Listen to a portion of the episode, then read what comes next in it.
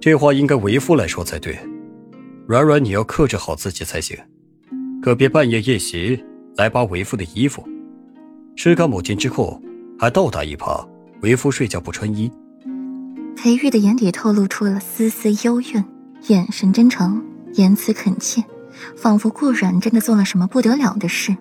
顾软惊讶的睁大眼睛：“你胡说！我不信！我怎么可能扒你衣服？少忽悠我！”顾软满信不信。他睡觉一向老实，才不会像裴玉一样动不动就动手动脚的。哦，软软说不是，那便不是。饿了吗？午膳为夫都命人准备好了。裴玉宠溺的刮了刮顾软的鼻子，扶着他起来，给他整理着衣服。所以你是光着身子出去让人准备午膳的？顾软凤眸一亮，问完话不由自主的笑起来。笑得前俯后仰，眼泪都要笑出来了。裴玉难得一次被他噎得说不出来话。软软，今日你是不想下床了吗？裴玉柔声问道，声音里饱含威胁。想，我不笑啊，我肚子笑得好疼。顾软靠在裴玉肩膀上，笑得上气不接下气，让裴玉好一阵无奈。最后身体一暖。似是意识到了什么，让顾软的笑声戛然而止。怎么，笑不动了？裴玉疑惑的看着突然没声的顾软，一粒的眉眼染上了几分疑惑。啊，我往后再也不笑话你了。现世报来得快，就像去年算计裴玉一样，裴玉算计了，自己就摊上要被和亲的事了。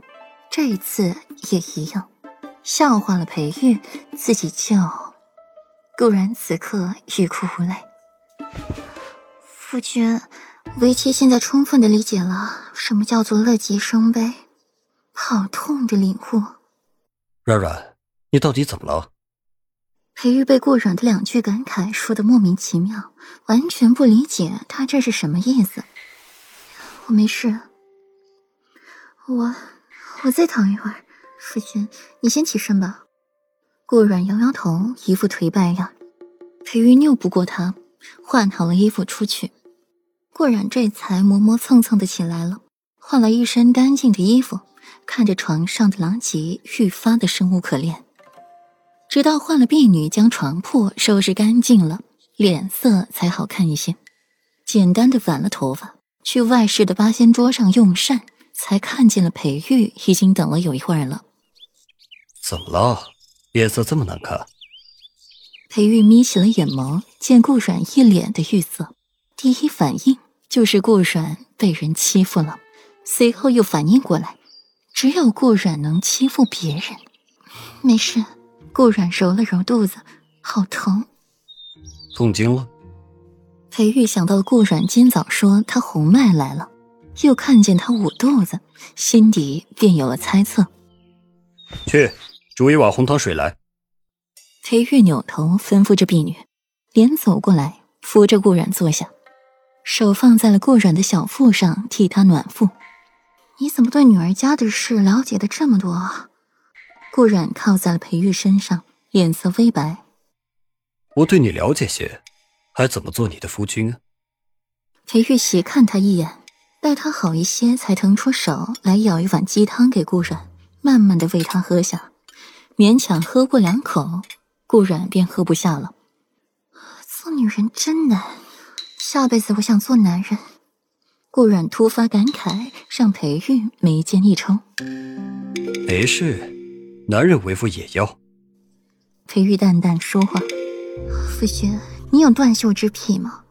为妻还以为说你下辈子要做女人呢。”顾软上下打量裴玉一眼，眼里带着审视。